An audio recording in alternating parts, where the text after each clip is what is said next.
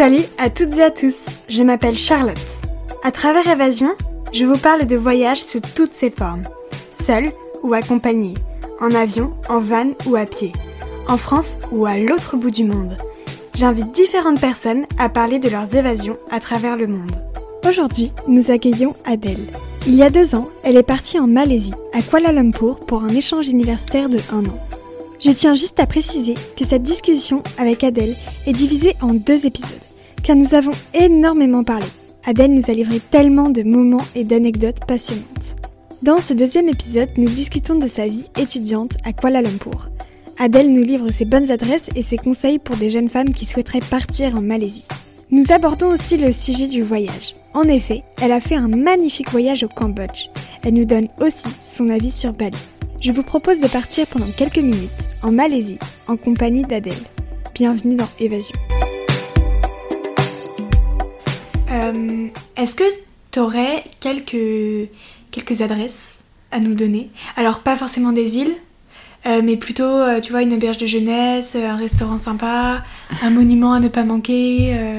Alors, déjà, donc, une auberge de jeunesse, justement, donc celle qui est très agréable quand tu es un touriste européen et que tu as envie d'aller dans une auberge de jeunesse à Kuala Lumpur qui, qui est agréable, où il y a plein de soirées qui se passent, où tu peux rencontrer plein de monde. Les barman sont adorables. Et en plus, tu peux, euh, euh, tu peux faire des bières pong, tu peux jouer au, euh, au billard, etc. Donc c'est assez sympa, ça s'appelle le Reggae Mansion. Reggae comme la musique, et mansion comme donc une mansion c'est une sorte de, de maison d'hôte en fait. Donc le reggae mansion. Pour euh, donc le food court dont je t'ai parlé, qui est pas dans le centre de Kuala Lumpur, malheureusement, il est en extérieur, on va dire, de la ville, donc plutôt dans, justement dans le quartier des universités. Donc ça s'appelle le Rock Café. Euh, mais sinon, euh, pour alors le marché pour aller manger à Kuala, mais qui est assez touristique. Déjà, il y a un marché aussi pour,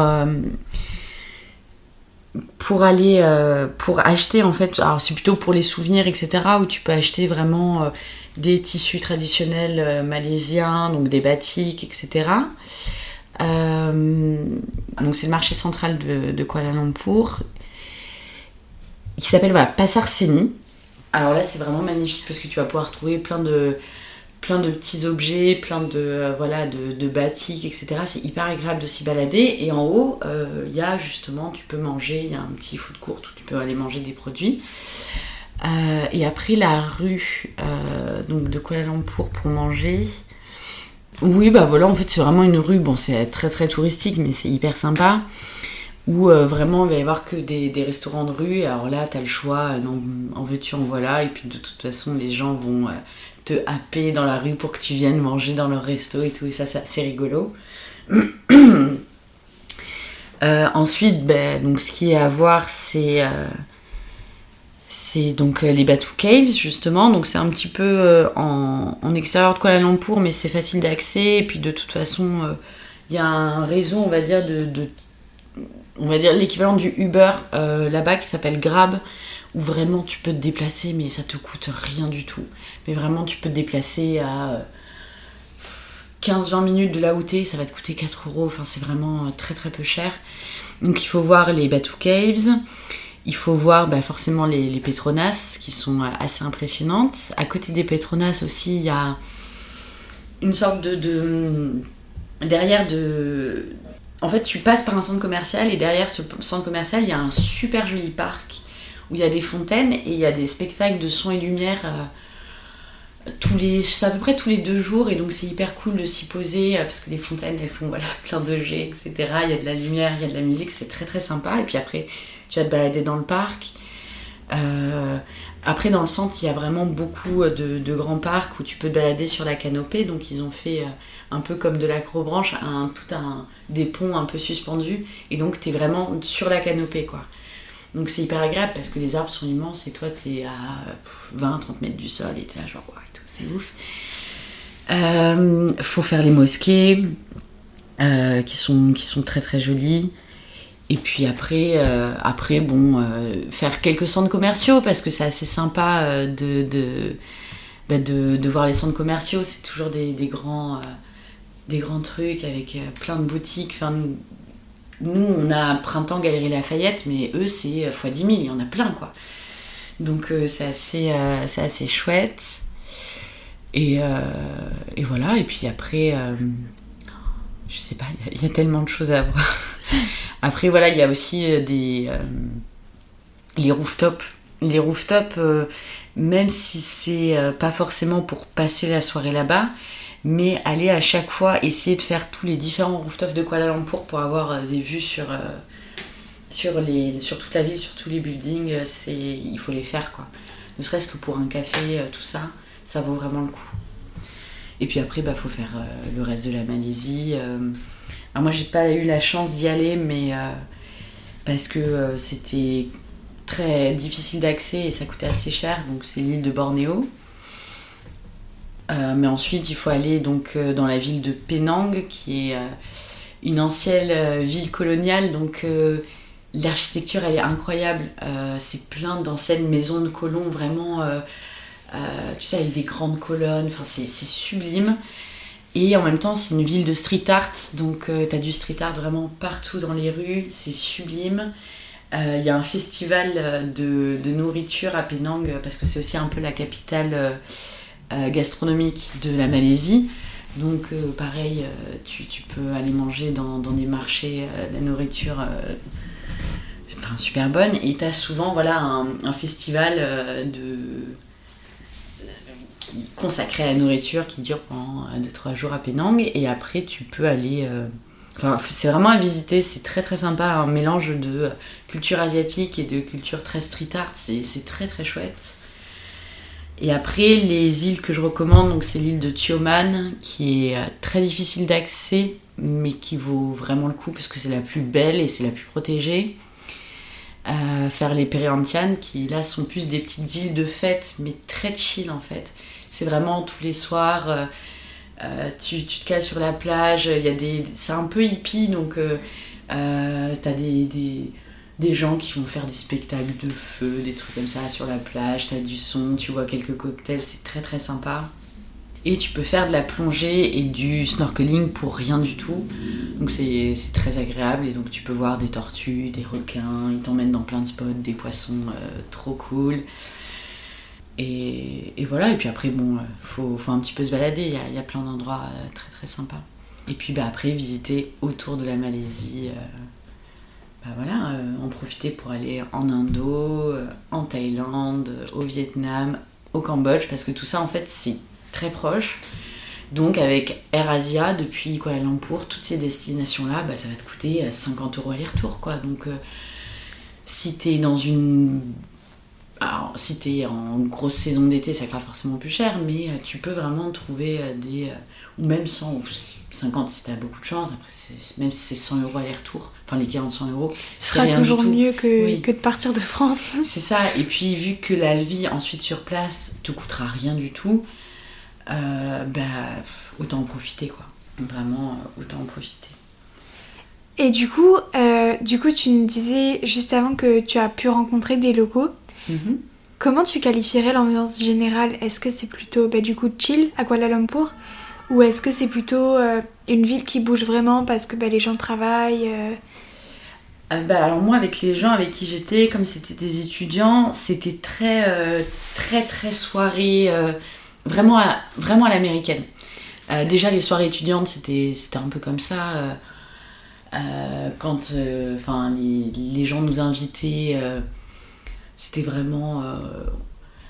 Ils étaient vraiment dans cette optique de on fait la grosse fête, euh, on, ben, buvait dans des gobelets rouges, euh, du son à fond, et puis après on allait en boîte, dans des espèces de boîtes, mais vraiment très très à des gros gros fêtards, alors que, je sais pas, nous ici on serait plutôt habitués à aller se boire des verres en terrasse, faire des, petits apéros comme ça, etc., tranquille, alors que c'est vraiment des grosses fêtes donc moi j'étais un peu, pas toujours très habituée parce que euh, bon, c'était moins mon, délire, mais euh, oui c'est vrai que c'était assez marrant. Je dis ah oui c'est vraiment, euh, ils sont vraiment crus un peu dans, des films américains où tout le monde se bourre la gueule, a des gros gobelets et on fait des jeux d'alcool et machin et puis après on va en boîte jusqu'à pas d'heure.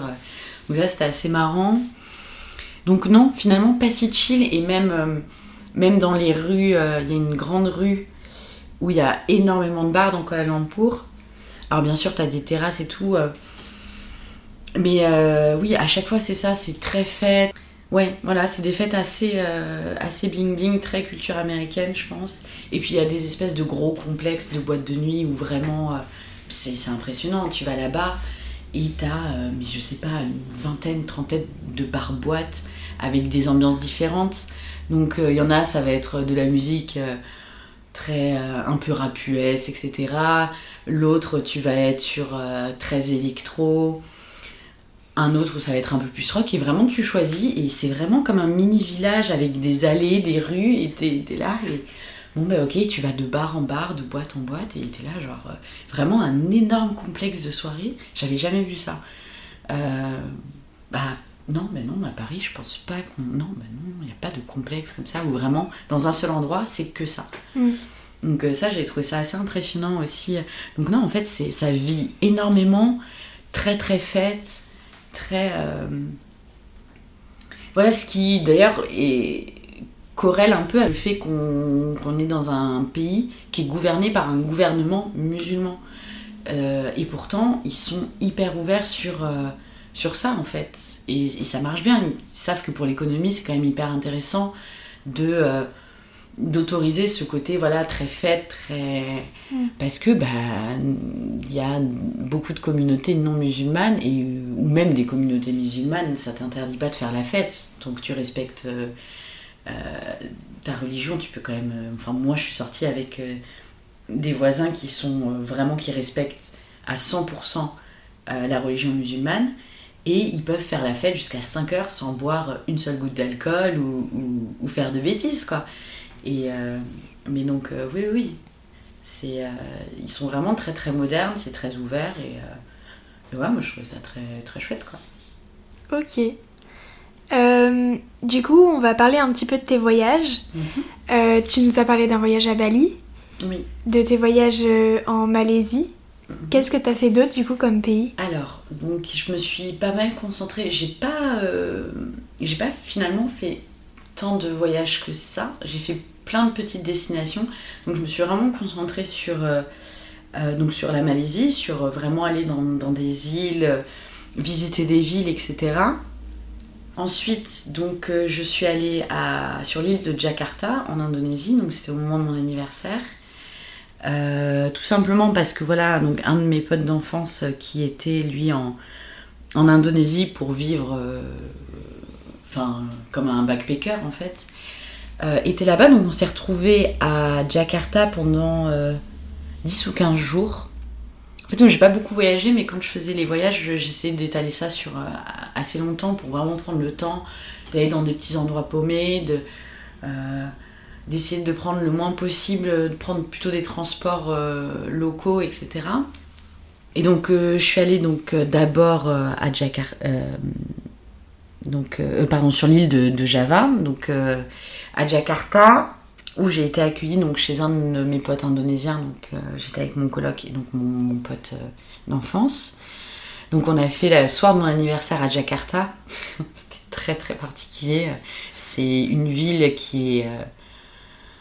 Euh, pour moi, c'est complètement impossible de vivre dans une ville comme ça, mais c'est un cafarnaum j'ai jamais vu autant de, bouchons, de scooters, de voitures. C'est euh, c'est impressionnant. C'est vraiment une ville, mais c'est un cafarnaum, quoi.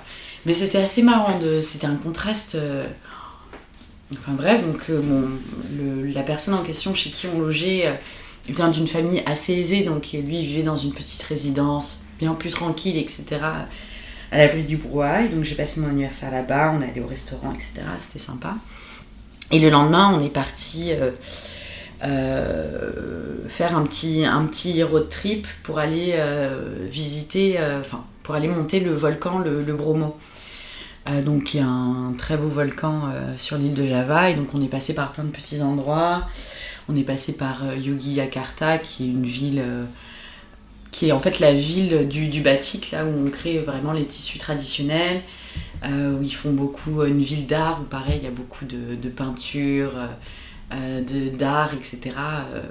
donc tu peux aller visiter des ateliers de couture des ateliers de, peinture sur batik, etc. Donc c'est vraiment chouette. Et en plus, on était en plein mois de ramadan, donc euh, euh, tous les soirs, euh, quand nous, donc la journée, on bougeait beaucoup, il n'y avait pas beaucoup de choses qui étaient ouvertes sur le coup, parce que là, on était dans des plus petites villes où bah, les établissements musulmans forcément fermaient la journée. Et le soir, par contre, c'était florilège, tout le monde dans les rues, c'était magnifique dans la rue principale. Donc c'était super. Et puis après, donc, on est allé voir euh, à côté de Yogi Karta, il y a des temples euh, sublimes. Euh, donc peut-être que tu en as entendu parler, c'est le temple de Borobudur avec des immenses cloches taillées en pierre. C'était sublime, donc on allé là-bas et puis après on s'est retrouvé donc on allé dans un village aussi, ce qu'ils appellent le Rainbow Village, qui est en fait une ancienne, c'est une sorte de favelas et le quartier était vraiment à l'abandon et donc euh, la, mairie, enfin, la, mairie, le gouvernement a décidé de repeindre toutes les maisons dans des couleurs euh, hyper flashy, etc. pour en faire un petit peu un, endroit un petit peu touristique pour, que, pour faire revivre le quartier. Donc euh, c'était super chouette. Mais c'est vraiment sinon une favela, c'est des, espèces de petites maisons en pierre un peu délabrées mais toutes colorées, violettes, jaune, orange, bleu et tout. Et donc c'est hyper sympa, ça s'appelle le Rainbow Village.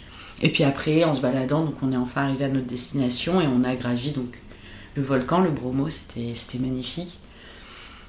On a passé tout deux jours là-bas, euh, voilà, à grimper, euh, à, voir, avoir une vue sur des volcans, c'était euh, incroyable. Et voir à l'intérieur du cratère, tout ça. Donc c'était très très cool. Et puis après, l'un de mes colocs est parti et donc avec mon autre pote, on a continué notre road trip et on est allé voir un autre volcan euh, qui lui par contre est un volcan qui est très dangereux, qui est encore en activité, donc euh, on peut juste aller à son pied, mais on peut pas aller à son sommet, forcément c'est trop dangereux parce qu'il rentre en, en, activité à peu près tous les 2-3 euh, ans, et donc à chaque fois ils sont obligés d'évacuer le village. Oui, en plus le village avait été englouti des années auparavant, il y a très très longtemps, ils ont dû tout reconstruire. Et pour la petite anecdote d'ailleurs, le chef du village quand, euh, le volcan est rentré en éruption, il a voulu faire un petit peu comme euh, les capitaines. Euh, il a dit Je ne quitterai pas mon village, je n'abandonnerai pas en fait mon navire. Donc c'est sa femme qui a fait évacuer tout le village, les femmes, les enfants. Tout le monde a été évacué et lui il est resté. Et bah, il, enfin, il, est, parti. Oui, bien sûr. Il dit Je ne serai pas. Et donc ils ont dû reconstruire tout le village un peu plus dans le bas. Et donc c'est là, nous, avec mon mon pote où on s'est arrêté. On est allé dans, une sorte de d'auberge. C'était même pas une auberge, on logeait chez l'habitant qui avait un très grand espace, mais complètement délabré. Il avait. On pouvait se doucher qu'une fois par jour parce que l'eau n'arrivait chez lui que à 18h le soir. Et il s'avère que ce, monsieur était en fait, on va dire, quelque sorte rangers et donc euh, il était il est payé par le gouvernement indonésien pour pour en fait euh, euh, faire des rapports sur l'activité du volcan et donc faire des prévisions de la prochaine euh, éruption. Et donc il nous a fait faire un petit tour pour qu'on aille voir le volcan de plus près. On a fait tout un trip avec lui. C'était hyper sympa, hyper intéressant. Et puis bah, encore une fois, tu es dans des, forêts magnifiques, etc. En fait, ça doit être assez inconfortable de vivre dans un village comme ça, de se dire à tout moment je peux quitter ma maison Ouais. Et, puis revenir éventuellement si bah, le village est encore là. Bah, bien sûr, mais en fait, on, se pose la question souvent, mais c'est exactement pareil pour euh, euh, les, endroits où c'est sismique. Par exemple, les Japonais vont pas quitter le Japon sous prétexte que euh, c'est un pays où. En fait, les gens s'adaptent, quoi. C'est vraiment une adaptation. Ils disent, bah, si je dois de nouveau reconstruire, bah, je reconstruirai, mais c'est chez moi, en fait. C'est vraiment compliqué de se dire qu'on doit tout arrêter cause... Et puis, c'est des gens qui vivent avec ce volcan depuis des années. Donc, justement, il y a des spécialistes qui sont là pour savoir quand est-ce que ça peut être dangereux, quand est-ce que ça ne l'est pas. Et voilà, mais voilà, c'est Ils sont attachés à leur terre, en fait. Et c'est pareil pour le tremblement de terre qu'il y a eu à Lombok. C'est pas la première fois qu'ils ont ça. Et pourtant, ils continuent à reconstruire, à reconstruire. Ils savent très bien que pourtant, bah, il va y avoir de nouveau des tremblements de terre. Et les régions sismiques, de toute façon, les régions volcaniques comme l'Indonésie, ils sont obligés de faire avec. L'Indonésie, c'est le pays qui a le plus de volcans au monde, euh, en activité ou non, et c'est une des plus grosses zones sismiques. euh. C'est vrai que nous, euh, en France ou plus largement en Europe, je pense, on n'est pas vraiment habitué à tout ça. Non, Alors que eux, c'est pratiquement leur quotidien. oui, quoi. voilà, Enfin, c'est ça. Mais la Réunion, par exemple, est habituée à, à faire avec. avec c'est- quoi C'est Piston la Fournaise, ouais, c'est ça. Et enfin, voilà, il y a certains, certains pays, ils, ont, ils sont habitués parce qu'ils ont un. Ils ont un volcan, on va dire. Nous, les nôtres, ça fait bien longtemps qu'ils ne fonctionnent plus. hein. Et eux, bah, ils en ont mais des tonnes. Donc, euh, de toute façon, bah, on fait avec, quoi. ouais. C'est une archipel, euh, c'est tellement grand. Et, et en plus, ils ont plein de petites îles. Donc c'est vrai que avec tout ce qui se passe en ce moment, avec l'écologie, etc., bah, bien sûr que des accidents comme ça, ça va être amené à, se reproduire, que ce soit des tremblements de terre, des tsunamis, des éruptions volcaniques, des montées des eaux. Malheureusement, euh, bah, c'est comme ça, ça reste une archipel. Donc, euh. Et après, donc ça, ça a été euh, voilà, Java, donc Bali, c'était l'été pendant trois semaines. Bali, j'ai été un petit peu plus déçue, j'y suis vraiment allée parce que euh, mes potes voulaient aller là-bas, ça faisait longtemps qu'ils voulaient y aller, et donc comme j'habitais à côté, fort- enfin, j'habitais à côté, hum, Kuala Lumpur Bali, euh, c'est euh, une heure et demie d'avion, enfin, facile quoi. Donc je les ai rejoints pendant trois semaines, ma soeur nous a rejoints aussi. Et puis là, bon, c'est très beau, mais beaucoup trop de tourisme, beaucoup trop de pollution, beaucoup trop de en fait, parce que c'est trop touristique.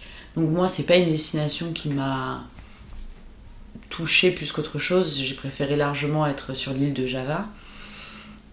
Mais bon, après, on va pas se plaindre, hein. on, reste quand même sur euh, de très belles plages, très belles choses à voir. Et de temps en temps, c'est quand même assez agréable euh, d'être dans un endroit un peu touristique, c'est vrai. Mais ça n'a pas été mon, ça a pas été mon coup de cœur. Et mon coup de cœur principal, ça a été le Cambodge.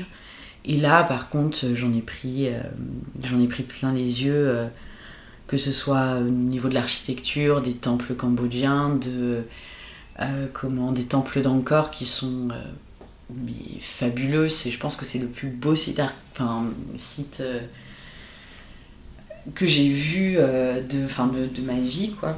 Et puis, enfin, c'est, incroyable, c'est immense. euh. T'y es resté combien de temps? À Cambodge, on y est resté pareil, on s'est fait. On y est resté 10 jours, ouais. On a fait. euh, donc, on a fait Phnom Penh, Phnom Penh et Siem Reap, voilà, c'est ça. Et donc, euh, c'était super cool, c'était vraiment trop trop bien.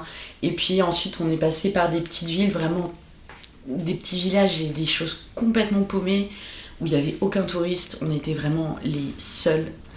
Et, euh, là, c'était vraiment chouette parce qu'on a rencontré en fait le- le- la maison d'hôte dans laquelle on était nous avait assigné un chauffeur pour venir nous chercher parce qu'en fait c'était un village tellement paumé qu'on n'aurait pas trouvé de taxi.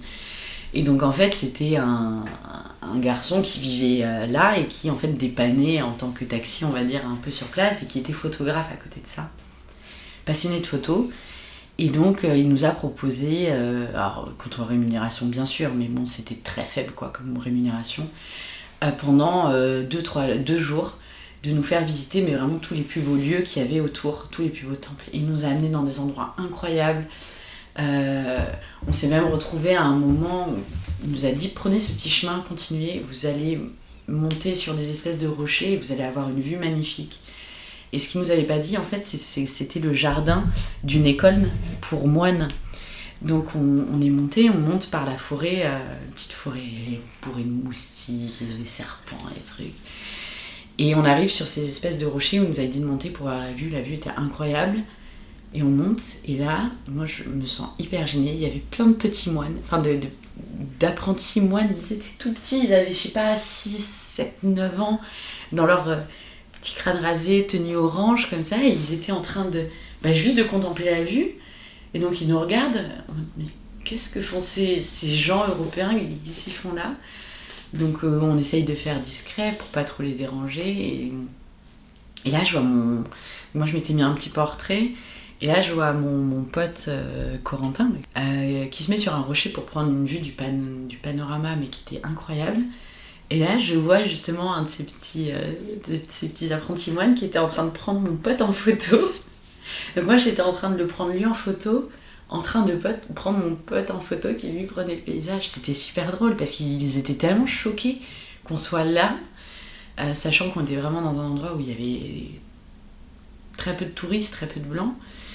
Et, euh, et, donc, euh, et voilà, et pareil, on allait, nous a amenés dans des endroits, euh, dans des rizières incroyables, dans des petits endroits où bah, les, enfants avaient l'habitude d'aller sauter, nager, etc. Et c'est pareil, ils étaient complètement choqués de nous voir. Ah, tellement pas habitués de, voir des Européens, donc c'était hyper sympa. Et puis on a rencontré plein de locaux, des gens voilà, qui qui vivait de poterie, euh, de, il fabriquait des paniers, etc. Et c'était hyper sympa, donc on est allé là. Et puis après, euh, enfin ça c'était vraiment euh, la partie que j'ai préférée parce que j'étais. Et puis après, on a visité donc plein de, musées en rapport avec donc le génocide cambodgien donc par les Khmers rouges, donc une histoire qui est assez lourde de sens et et un peu. Euh, en fait, tu es sur l'endroit où, on va dire, euh, ils enfermaient, enfin, ils faisaient prisonniers les Cambodgiens et ils les exécutaient. Donc, c'est un petit peu comme les gens qui vont, par exemple, visiter, euh, je sais pas, Oradour-sur-Glane ou, ou, des choses comme ça. Donc, c'était assez lourd de sens et c'était très très sympa. Et enfin, c'est un très bel endroit, quoi. Et alors que ça a été un endroit où il s'est passé les pires horreurs et maintenant c'est devenu un espèce de petits havres de paix euh, entourés de, de, plein d'arbres et tout, c'est magnifique. Et puis après, pour la petite anecdote, on était. Euh, donc le, Cambodge a une histoire assez proche avec la France. Euh, la culture française est très présente au Cambodge. Il y a encore pas mal de Cambodgiens qui parlent français. Et on était en pleine Coupe du Monde parce que j'ai vécu la Coupe du Monde. j'ai vu, j'ai vécu la Coupe du Monde dans à peu près trois pays différents pour les matchs, dont deux, euh, deux à Java, euh, plusieurs en Malaisie, dont la finale d'ailleurs, et euh, deux au Cambodge. Et c'est vrai que bah, c'était dans une super ambiance parce que on était dans des restos, on avait un grand écran, et puis bah, tout le monde était pour la France en fait, parce que voilà, ils ont une histoire très étroite avec la culture française, c'est une ancienne, une ancienne colonie. et donc, donc c'était super sympa, c'était vraiment génial. Et puis, bah, culinairement parlant, j'ai mangé du crocodile, donc j'étais assez contente. Et alors, c'est comment? Eh ben, c'est super bon. Ils ont beaucoup trop de crocodiles là-bas, et donc ça commence à devenir dangereux pour euh, les locaux quand ils vont à la pêche ou quand ils se baignent dans la rivière. Donc, euh, ils le chassent et ils le mangent. Et c'est super bon. T'as une référence un peu par rapport à une viande qu'on a ici? Ah non, du tout. Ça n'a. En fait, ça a la couleur et la texture du poulet, mais ça a un goût qui n'a aucune ressemblance ni au bœuf, ni au poulet, ni à l'agneau. Ça a vraiment un goût très à part. C'est super bon. Donc, euh, donc voilà, donc, mm, le Cambodge a été mon plus gros coup de cœur et je pense que c'est un endroit où je retournerai. Euh, enfin, on a vu des, vraiment des choses exceptionnelles, des villages flottants, donc des gens qui vivent vraiment sur. Euh, pilotis Sur pilotis. Enfin, c'est même plus. Oui, c'est oui, c'est même plus que du pilotis, quoi. C'est ouais. Et en fait, ils se déplacent en barque et c'est super drôle. C'est vraiment super drôle. Et les écoles sont. Ouais, c'est en plein milieu de la rivière, c'est magnifique. C'est des villages de, pêche, ils vivent de la pêche.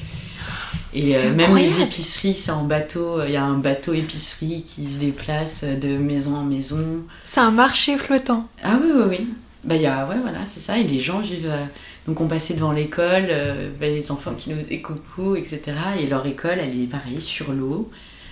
et tout le monde se déplace en barque. et c'est super sympa. Donc ça aussi c'était très chouette à voir, de se dire waouh les... Enfin ça c'est encore un autre style de vie quoi, de vivre, euh, que ta maison soit sur l'eau comme ça, que tout ton village soit sur l'eau et que... Ouais. Donc euh, c'était vraiment très chouette et là c'est vraiment un pays où je retournerai euh, pour le visiter plus et vraiment faire tout... ouais. L'autre partie, le... par exemple, parce que là j'étais plutôt dans le sud, là plutôt faire la partie nord, etc. D'accord. T'as jamais eu l'occasion de voyager seul Ça a toujours été en groupe avec des potes et tout? J'ai toujours euh, voyagé en groupe. Moi, voyager seul, ça. ça m'intéresse pas. je j'adore partager des expériences avec des gens. Alors en soi, tu peux voyager seul et retrouver des gens sur place. Donc techniquement, tu voyages pas forcément seul seul, mais moi j'aime bien j'aime bien être accompagnée. Mhm. J'aime beaucoup euh, partager, alors pas besoin d'être 6, euh, hein, mais euh, même voyager à deux, être accompagné de quelqu'un qui vit les, les, mêmes émotions que toi, ou sinon des émotions bien différentes. Pour pouvoir en parler, partager. Exactement, pour pouvoir partager et me créer aussi un souvenir avec quelqu'un. ouais, je, je, préfère, je préfère ça. D'accord. Et est-ce que du coup, tous les voyages que tu as fait, l'échange universitaire, est-ce que ça a, changé ta façon de voyager? Ou pas vraiment. Est-ce que par exemple tu, voyages de façon peut-être plus écologique ou du coup as ton envie de, bah, de vivre comme un local, est-ce que ça a été déclenché par ça ou, ou est-ce que tu avais déjà cette envie avant de partir? Alors j'avais déjà, euh, j'avais déjà cette envie avant de partir parce que euh, bah parce que voilà, moi, j'ai passé ma jeunesse avec les scouts, etc. J'ai toujours adoré ce côté on dort en tente, euh, sac à dos sur le dos, on part en rando. Enfin, euh, j'ai toujours aimé ça. Alors, bien sûr, de temps en temps, c'est très agréable d'avoir un bon hôtel, hein, c'est pas le problème, mais j'ai toujours aimé le côté un petit peu. Bon, bah, ça me permet d'être un peu à l'aventure. Donc, euh, non, moi, j'ai été directement attirée par ce système-là, sachant qu'en plus, en Asie, le on va dire, l'adaptation des établissements pour les backpackers est très forte vu que ça fait, euh, c'est, euh, ça fait partie en fait de l'histoire des hippies qui partaient voilà, depuis l'Inde, euh, et passaient ensuite, faisaient toute l'Asie, etc., partaient depuis l'Inde, allaient justement dans des pays comme le Cambodge et le Laos qui sont vraiment des anciennes terres hippies où tout le monde partait en voyage. Donc ce système-là, de, de baroudeurs, il est extrêmement implanté en Asie et donc, tu trouves dans n'importe quel endroit, tu trouveras des petits lodges, des, endroits où tu payes pour une bouchée de pain. C'est pas le grand luxe, c'est pas un confort énorme, mais ça te permet de voyager à moindre coût. Moi, je suis quand même partie avec une somme d'argent qui n'était pas extensible, donc de toute façon, il fallait que je fasse attention à mes finances. Et euh, je sais pas, je, moi, c'est quelque chose que je préfère. Je me sens plus, euh, je me sens plus à l'aise dans ce genre de voyage que dans, des voyages, dans un voyage grand luxe. Après, par exemple, tu peux te le faire de temps en temps au Cambodge quand on est arrivé à Siem euh, à Phnom Penh, qui est la capitale. On a trouvé euh, un hôtel en fait qui était euh, qui venait de, finir de qui venait de réouvrir et pour attirer les gens ils avaient fait des, des, prix très très bas et donc on avait pu on s'est fait euh, vu qu'on restait pas longtemps à Phnom Penh, puisque c'est une ville qui est pas. C'est pas la plus intéressante à visiter, ce qu'il y a autour, oui, mais. Euh, donc on s'est dit, bah là, on peut se permettre de se prendre. Euh, enfin, on a payé l'équivalent de 17 euros à 3 et on était dans un, dans un truc mais luxueux, quoi. Vraiment, avec deux lits queen size dans une chambre qui faisait. Bah, qui faisait au moins 40 mètres carrés, entre 30, 30 et 40 mètres carrés. Enfin, c'était et euh, il y avait deux piscines en étage, en rooftop. Enfin, c'était impressionnant. Donc tu peux le faire de temps en temps, mais moi je préfère le côté, euh, voilà, le côté très backpack. Où, euh, et puis ça, te permet aussi de rencontrer des gens un peu aussi sur place. Donc je préférais. donc dans tous les cas, bien sûr, maintenant je connais plus la débrouille et, je, et le système de voyage, mais déjà je partais avec l'envie de voyager comme ça. Maintenant, l'avantage c'est que je sais comment faire. Euh, pour euh, voilà, même euh, checker et trouver des, petits endroits, des. c'est, voilà, je pourrais le refaire si j'étais amenée à retourner dans un autre pays d'Asie. Je continuerai à voyager comme ça et je saurais comment bien m'organiser pour me préparer un voyage cool. En essayant de dépenser le moins possible. Et puis même en faisant aussi tourner les locaux parce que ces gens qui ont justement des petites backpacks, etc., c'est leur activité en fait si tu vas dans une grande chaîne d'hôtels, bah tu, tu vas filer de l'argent. Euh, moi, ça m'intéresse pas de filer de l'argent à Hilton. Je préfère à la limite euh, euh, filer justement à quelqu'un qui, enfin, qui a fait de sa maison une maison d'hôte. voilà, c'est son gagne-pain, donc c'est plus sympa. Je ouais, carrément. Et du coup, tu voyageais tout le temps en backpack? Quand tu voyageais en dehors de la Malaisie ou même en Malaisie? Alors en Malaisie, euh, on a quand même testé quelques hôtels euh, euh, un peu plus un peu plus comment C'est un peu moins de backpack quand même, c'est vu que c'est moins touristique. Tu prenais ta valise? Ah non, je prenais un sac à dos. Non, par contre, oui, j'avais vraiment le, le- tout le temps le sac à dos. Ouais. Euh, après, c'est vrai qu'en Malaisie, mis à part sur les îles, où là, effectivement, c'est surtout euh, des espèces de petites auberges de jeunesse ou des campings. Enfin, vraiment, le camping où on était, toutes les constructions étaient en bois. Donc, même, ils avaient fait une petite terrasse avec une petite cuisine, c'était des rondins de bois. Enfin, voilà, c'était très chouette. Après, quand t'allais dans des plus grosses villes comme Penang, etc., là, tu pouvais trouver des petits hôtels de charme, etc., qui étaient assez intéressants aussi à voir. Euh, pareil, qui n'étaient pas trop chers, mais là, tu trouvais moins de backpack. Donc, c'était plus des petits hôtels comme ça, euh, dans des anciennes euh, maisons coloniales. Voilà, après, ça dépend voilà, de l'endroit où tu es, parce que forcément, dans certaines villes, tu vas moins trouver d'auberges jeunesse que euh, dans des endroits peut-être un peu plus reculés. Ouais. Donc, euh, dans certaines villes, ça va plutôt être des petits hôtels. Mais pareil, encore une fois, on n'est pas sur euh, de l'hôtel de, euh, de compagnie internationale. On reste sur des petits trucs. un- voilà, moins backpack, mais comment qui reste, qui de, reste de- local. voilà, qui reste de l'hôtel local, Ouais. un peu plus luxueux, parce que c'est aussi intéressant, voilà. De... Donc, euh, ouais. Ok. Comment tu définirais ton expérience en trois mots? Enrichissante, passionnante, enfin, ah, pour moi du moins. je sais pas, c'est peut-être un peu trop les mêmes, euh, les mêmes adjectifs, c'est peut-être trop, euh, Non, non, mais trop pas. hein. synonyme. Non, mais voilà, c'était vraiment très enrichissant, très, intéressant culturellement parlant. Et puis après, bon, à côté de ça, euh, je suis contente, je suis quand même repartie avec un diplôme.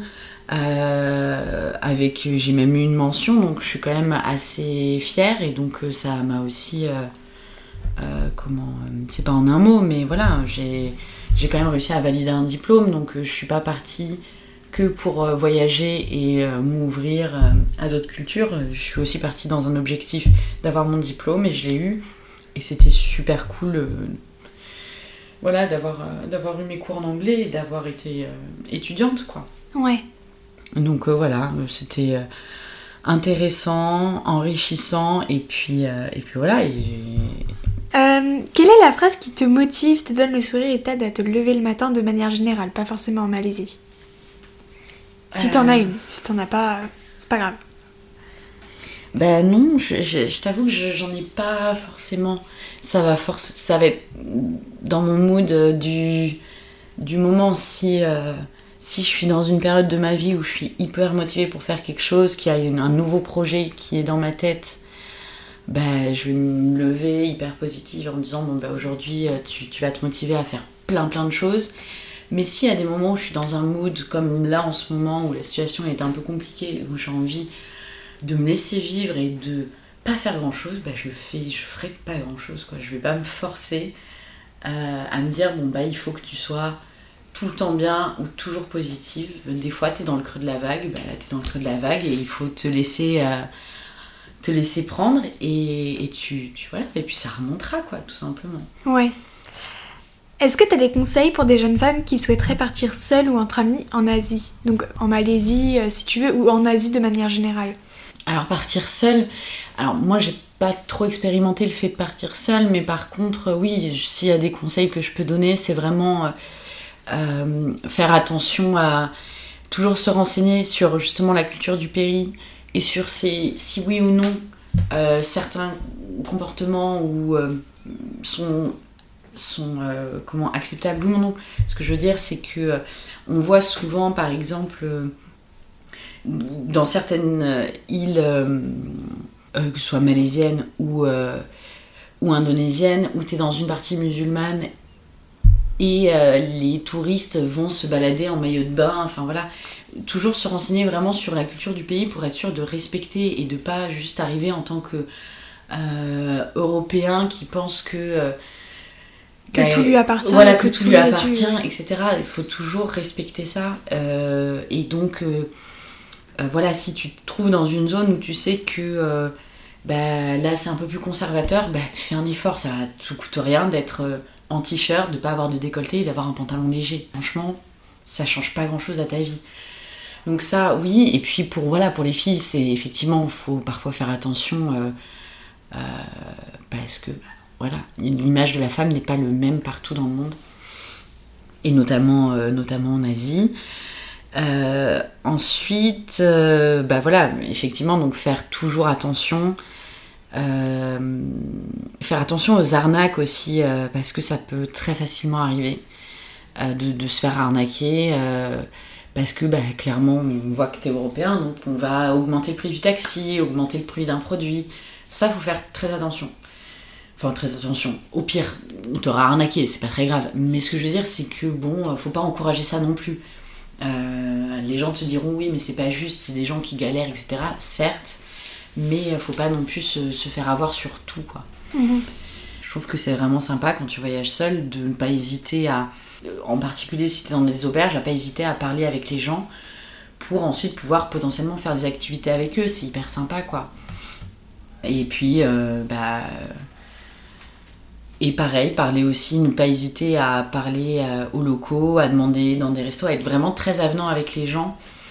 Parce que t'es jamais à l'abri justement de tomber sur quelqu'un qui va dire bah tu sais quoi moi je peux te proposer de t'amener justement à tel endroit ou de faire ci ou de faire ça si tu te sens assez en confiance euh, avec euh, une personne que tu rencontres euh, voilà tu, peux le faire.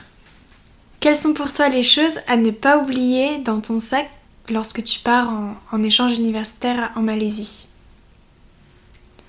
à pas oublier en échange universitaire alors, en Malaisie, c'est très drôle. Euh, il fait extrêmement chaud, mais ne jamais oublier de prendre un pull dans son sac, tout simplement parce qu'ils mettent la clim à 19 degrés.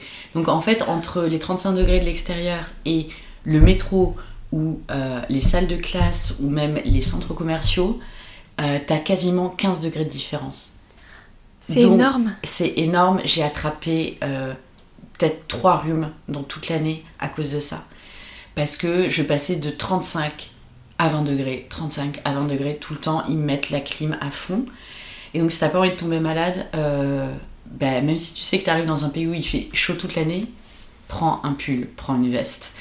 Et même une écharpe d'ailleurs, parce que euh, c'est des tarés de la clim. Et il fait donc très, enfin, il fait très froid par rapport à la chaleur à laquelle tu es habitué dans, dans tous les endroits fermés. Euh, ensuite, prendre un bon anti-moustique euh, pour éviter tout ce qui est malaria, etc. Parce qu'on est dans un pays qui est très humide, donc euh, les moustiques prolifèrent énormément. Donc quand tu vas te balader euh, dans des parcs, dans la forêt, etc., tu peux te faire bouffer tout simplement. Donc voilà. Hein, et puis après, quoi d'autre? Bah après, il euh, faut prendre, euh, oui, euh, bah, je pense prendre un, petit bouquin, un routard, tout simplement, pour avoir les bons tuyaux, les bons tips, les bons endroits à voir, à visiter, tout simplement. Ok. Et peut-être un petit dictionnaire d'anglais, parce que bah, là-bas, les gens parlent très très bien l'anglais. Même, même les gens qui n'ont pas forcément, qui n'ont pas un haut niveau de. Qui n'ont pas fait d'études ou quoi. On est dans un pays qui a été sous protectorat anglais pendant énormément d'années. Ça fait à peu près 60 ans que le pays est indépendant. Donc euh, les gens parlent en majorité euh, très bien anglais. Donc, euh, alors bien sûr c'est hyper sympa de parler quelques mots de, de, malaisien, mais, mais bon c'est vrai que l'anglais est de mise parce que quasiment tout le monde parle anglais. Et bien sûr des fois tu vas tomber sur des locaux qui ne le parlent pas bien, mais en règle générale c'est très facile. Donc si tu parles pas très bien anglais, prends ton petit dico euh, et puis euh, tu te feras très bien comprendre. Euh. ouais. Voilà.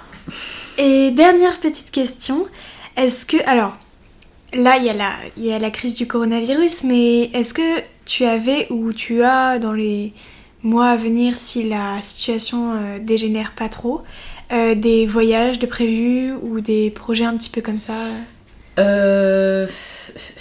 Alors, bah, pas, pas tant. parce que bah, justement, euh, euh, avant le, coronavirus, j'étais tentée de, partir, mais plutôt en Europe, justement, parce que, euh, parce que mm, j'ai pas eu l'occasion finalement d'énormément voyager en Europe. Donc je pensais à partir du côté de tout ce qui est Croatie, même aller voir l'Albanie, etc. Mais bon, bah forcément, c'est que partie remise, quoi. Mais donc plutôt, euh, ou même peut-être la Grèce, tout ça, plutôt ces coins-là. Ok. Et eh ben merci beaucoup Adèle pour Avec ces quelques plaisir. minutes. euh, C'est quelques en- minutes. en Malaisie. très long.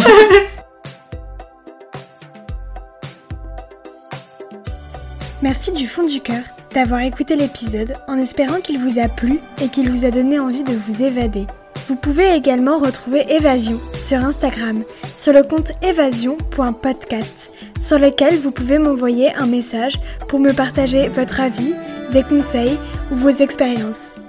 Si vous avez aimé cet épisode, n'hésitez pas à mettre une petite note positive et un avis sur votre plateforme d'écoute préférée. Ça ne prend que deux minutes et ça m'aide vraiment beaucoup. Sur ce, je vous dis à très vite et surtout, n'oubliez pas que comme l'a dit Olivier Folmy, voyager, c'est partir à la découverte de l'autre et le premier inconnu à découvrir, c'est vous.